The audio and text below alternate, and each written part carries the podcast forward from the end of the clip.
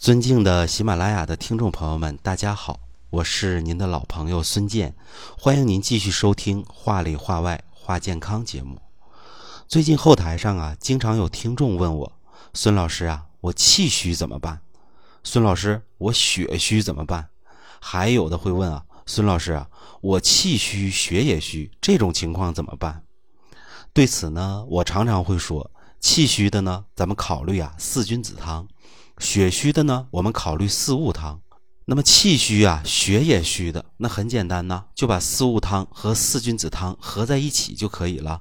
那合在一起是什么呢？就是八珍汤。八珍汤啊，就是调治气血两虚的方子。那么八珍汤到底长啥样子呢？我告诉大家呀，这个配方是什么样：人参九克，白术九克，茯苓九克。炙甘草五克，当归九克，川穹九克，白芍九克，熟地九克，生姜三片，大枣五枚。所有这些呢，水煎服，每日一剂，一日呢两次。这里头啊，人参、白术、茯苓、甘草是四君子汤，它主要负责的是补气；当归、川穹、熟地、白芍是四物汤，主要呢负责补血。生姜和大枣呢，是属于啊固护脾胃、促进气血生化之源的。那这种气血双补的格局呢，在这个方子上啊就已经非常清晰了。那么这个方子啊，到底是怎么用的呢？针对什么样的人、什么样的情况呢？那我还是啊用实际的一个病例啊来为大家进行分析。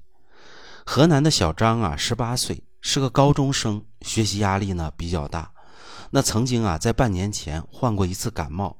感冒以后呢，就感觉啊发热、头痛、头晕，又不爱吃饭，吃东西呢也想呕吐的感觉。那既然是感冒，那就吃感冒药对症治疗呗。用药以后啊，发热等问题啊很快就没了。但是呢，小张这孩子啊，接下来就添了一身的毛病，包括呀左侧头痛、眩晕、面色苍白、爱出汗等等一系列的问题。那么什么时候这些问题比较严重呢？就是在活动的时候啊，或者体位变化以后，好像啊头痛眩晕就会变得严重。那么与此同时啊，小张的食欲呢也不是很好，肢体呢也感觉倦怠乏力。那么大家想一想啊，高中这么关键的时刻，尤其是在河南。高考竞争力如此之大的地方，身体啊绝对是不能出问题的。所以啊，家里人呢带他开始啊继续求医，结果呢还真就查出了毛病，是左侧呀椎动脉狭窄，血液呢流速比较慢，脑供血呢不足，脑呢还有缺氧的一个情况。但经过治疗以后啊，效果还是比较一般，孩子的身体呢和从前比呀依然十分虚弱。那么我辩证的时候啊，发现小张的一个舌质啊，它是比较淡的，而且舌苔啊是处在一种水润的状态。所以呢，我根据小张的辩证结果和症状啊，为他推荐了一个调养方子。这个方子是啊，党参十克，白术九克，茯苓十二克，甘草六克，当归十克，熟地十五克，白芍十五克，川穹六克，竹茹十克，羌活九克。所有这些呢，水煎服，分两次服用，每日一剂。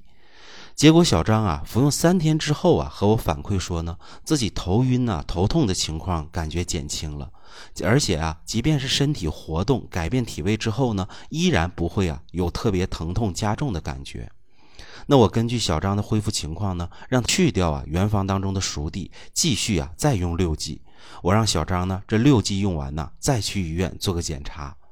那么这六剂用完之后啊，小张又去了医院检查，检查结果显示呢，小张的脑血流图提示啊，脑血流速度是正常的。那么最后呢，我让他呀再服用两剂，用来呢巩固功效。那么现在呢，小张正在全力备战高考，病情啊一直没有反复，而且呢精神头啊也比原来足了。那么通过孙老师啊刚才对小张恢复情况的一个描述啊，大家能感受到这个八珍汤是怎么调养救人的吗？其实啊，用中医的辩证视角来看呢，小张就是属于典型的气血两虚，因为啊，他舌质淡，这是标准的气血两虚的舌象。那血虚呢，就不能养舌，所以呀，舌苔才会比较淡。那血虚呢，不能溶于面，所以脸色呀就会苍白。那么气虚呢，不能脸色肌表汗孔，所以呢，他就爱出汗。那气血虚弱，不能濡养于四肢，所以呢，身体啊会出现乏力、倦怠的情况。那气血呢不能上养于头部，使得清阳之气不生，所以呢，他才会头晕头痛。而脾呢为气血生化之源，气血不足意味着脾胃运化无力，于是呢，他就会出现纳呆、吃不下饭的情况。那么所以说呀，从整体状态来看啊。小张是属于气血两虚，脑供血不足，头晕头痛，只能算作是这个气血两虚诸多症状里的一个表现。那我们出现这些情况，怎么来改善这个局面呢？我们看看啊，小张用的调养方子：党参十克，白术九克，茯苓十二克，甘草六克，当归十克，熟地十五克，白芍十五克，川穹六克，竹茹十克，羌活九克。那大家有没有看到啊？这里头既有四物汤，又有四君子汤。前四味啊就是四君子汤，用于啊补气健脾；接下来的四味药呢，就是四物汤，用于啊养血活血。这合在一起，不就是气血双补的八珍汤吗？那我们再来分析一下其中草本药材的功效。羌活呀，性味生散，它是入头部的，在这里呢是引经药，它是啊引气血入脑的一个作用。竹茹呢是可以降逆的，化解呀患者中焦升降失常、胃气不降的问题。那么竹茹啊，它的性味就是主降的，羌活的性味呢就是主升的，两者配合呀是升降搭配，自然呢就是活络气机的一个综合作用。那么后来啊，由于考虑到熟地太过滋腻，容易造成呢脾胃负担加重，所以呢就将其去掉了。那么经过这么一番调养啊，小张气血得到补充，又能直接上养于头部了。所谓脑供血不足、头晕迷惑等一系列气血两虚的症状就都没有了。我这么说呀，大家应该听懂了吧？这就是啊，利用八珍汤的加减调养脑供血不足的一个典型情况。其实啊，八珍汤可不仅仅呢是用于调养脑供血不足，那比如啊，一般的头痛。胃炎、贫血、冠心病、中风后遗症、皮肤瘙痒等等的问题啊，只要症状属于气血两虚的，都可以啊考虑用八珍汤的加减呢来进行调养。辩证的要点呢，自然是患者啊既有气虚之象，又有血虚之象。气虚呢，就是啊气短懒言、四肢乏力、头晕目眩、饮食减少；血虚啊，就是面色萎黄或者苍白、心悸心慌。那看舌象呢，往往是啊舌淡白而薄。总而言之吧，补气血呀，中医人第一时间呢就会想到这个八珍汤。那我把这个调养方子讲出来呢，也是啊供我的粉丝听众朋友啊来借鉴和参考。孙老师呢，希望您能通过我的表述，对这个方子以及其代表的调养思路有一个基本的认识。不过呢，具体到落实上啊，我还是希望啊，您能在中医师的辩证指导下来进行。因为八珍汤啊，属于典型的补益剂，服用补益剂呢，就得考虑您的脾胃是否耐受。